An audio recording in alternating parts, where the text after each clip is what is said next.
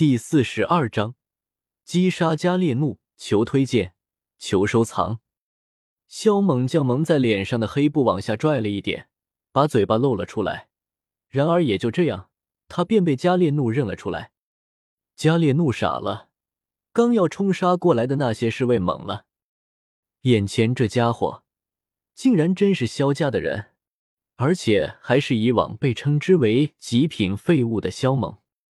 萧猛耸了耸肩道：“一群傻逼，可不就是你猛爷我吗？”其实对加列家族来说，萧猛是最没存在感的。若不是前不久萧猛一招击杀六星斗者柳席，他们恐怕都要忘记萧猛是谁了。毕竟这些年萧猛都是深居简出，不要说是加列家族的人，就是萧家的人都很少能见到他。然而谁会想到？萧家的这个极品废物，隐藏颇深，说是千年难遇的天才也不为过。可是此刻他们才发现，这家伙何止千年不遇，特么的就是十万年也遇不到这样猛的妖孽啊！望着那吞云吐雾的少年，加列怒眼瞳一缩，心头间杀意大涨。萧猛不死，加列家族必亡。哎，这玩意只能提神。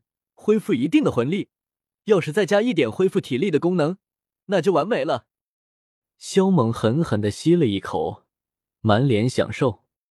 杀了他，将这小杂种千刀万剐，剁成肉泥。加列怒神色狰狞，目光中泛起的杀机更浓。他此刻竟不惜一切代价提升自己的战力，施展出前所未有的恐怖攻击。呸！萧猛看着冲来的二十几人，丝毫不在意，狠狠的吐了一口浓痰。他单手叉腰，口叼雪茄，烟雾缭绕，右手抬起，X 四七显现出来，姿态可谓嚣张至极。若是再穿上一件黑风衣，那就是典型的江湖大哥做派。去死吧！加列怒暴起，长枪越来越近，突然。他浑身没有来的发冷，只感觉浑身毛骨悚然，仿佛是被死神锁定了一般。他的目光一下子凝聚在对准他的 X 七上面，漆黑的铁管在他瞳孔中放大，那如同是通往地狱之门的隧道，仿佛死神就是从那里降临人世间的。直觉告诉他，那是一件可怕无比的东西，他必须立刻撤退。否则，神仙来了也救不了他。枪，扳机被扣动，发出乐器击打般的声音。不好！看到那铁管中冲出一团烈焰，加列怒被吓得魂飞魄散。他强行止住前行的身形，而后疯狂的往后暴退。火球的速度之快，难以想象。最后变得有脑袋般大小。对着加列怒击射而去，火球划破空间，一下子绽放出刺目的光芒。旋即便看到疯狂倒退的加列怒，如炮弹一般射了出去。砰！数百米外，四星大斗师的加列怒倒地不起，定眼一看，只见他的上半身都没了。而在加列怒倒退的那一刻，加列家族的那些护卫便下意识的停了下来，不再往前冲。只是他们还没弄明白发生了什么事情，他们的二长老加列怒就飞了。看到加列怒的惨状，一干人身形僵硬，陷入了莫大的恐慌。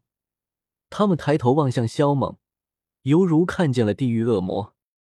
萧猛吐出一口烟雾，右手一动。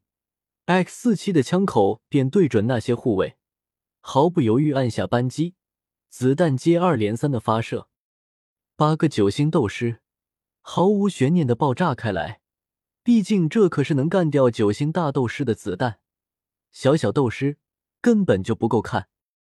紧接着，萧猛的身形如鬼魅一般冲了出去，三下五除二将将剩下的人击杀，将所有人解决后。他休息了片刻，方才开始搜集战利品。砰，砰，砰！最后，他把所有人的尸体和马车都踹下了悬崖，快速将战场打扫干净，而后消失在黑暗中。加列家族，这天都已经快黑了，为何还不见二长老他们回来？大厅中，加列毕焦躁不安的来回踱步，心头隐隐有种不好的预感。按道理说，二长老为人小心谨慎，他铁定会以最快的速度将药材送回来。免得横生枝节。有长老沉声道：“可他到了现在都还没回来，莫非是在路上遇到了麻烦？遇到麻烦倒是小事，可别出事了才好。”柳席的师尊依旧一脸平静，漫不经心的说道：“擦！”他这话一出，加列毕不知何时握在手中的一块珍贵宝玉瞬间化作粉末。大厅中的气氛陡然间变得压抑起来。将剩下的探子都给我全部派出去，打探二长老他们的消息。翌日中午，你说什么？二长老他们全死了？听闻噩耗，加列毕体内当即就有一股怒气直冲头顶，差点当场昏死过去。此刻，所有人脸色巨变，豁然站起身来，他们只感觉脑袋一阵眩晕。就是柳席的师尊也不再淡定，心头凛然。七八名黑衣探子跪伏在地，身子轻微的发颤，惊惧不安。一位探子颤声道：“我们顺着二长老他们行走的路线探查，直到今日才在一处悬崖边发现了几位族人的尸体。后来我们去往悬崖底，发现护送药材的人，包括二长老在内，竟无一生还。”加列毕如遭雷击，脸色惨白，噔噔的往后退了几步，脚跟忽然发软，旋即一屁股杵在身后的椅上，满脸呆滞，脑海一片浆糊。加列怒可是加列家族仅有的三位大斗师之一，更是仅次于他的最强者，所以加列怒的死直接动摇到了加列家族的根本。看到众人这般惶恐不安的反应。跪在地上的探子也是面色如土，脑海中不由想起二长老加列怒的惨状。四星大斗师的二长老竟被打得只剩半截尸体的，若不是因为二长老脚上有一个特殊的胎记，他们绝对辨别不出那是加列怒的尸体。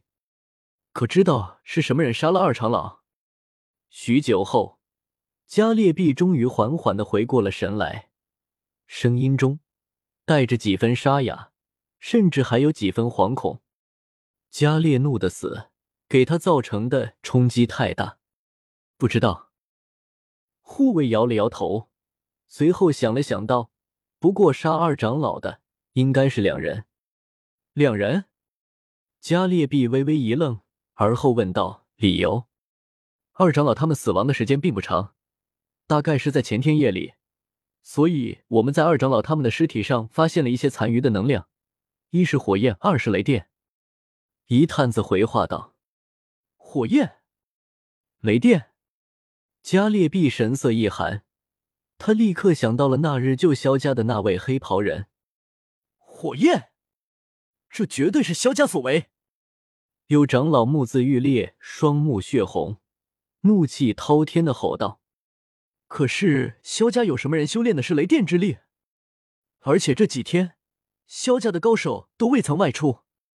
有长老还未彻底失去理智，提出了质疑。七长老，你别忘了那位黑袍人是位炼丹师，他想找几位帮手，还不是易如反掌的事情。另一位魏长老驳斥道：“若不是萧家，还有谁会如此凶残的针对我加列家族？”若不是萧家这乌坦城方圆数百里，谁又有这个实力杀掉已经突破到四星大斗师的二长老，让他连逃走的机会都没有？这话一出，等于是作死了。加列怒就是萧家杀的，真是该死！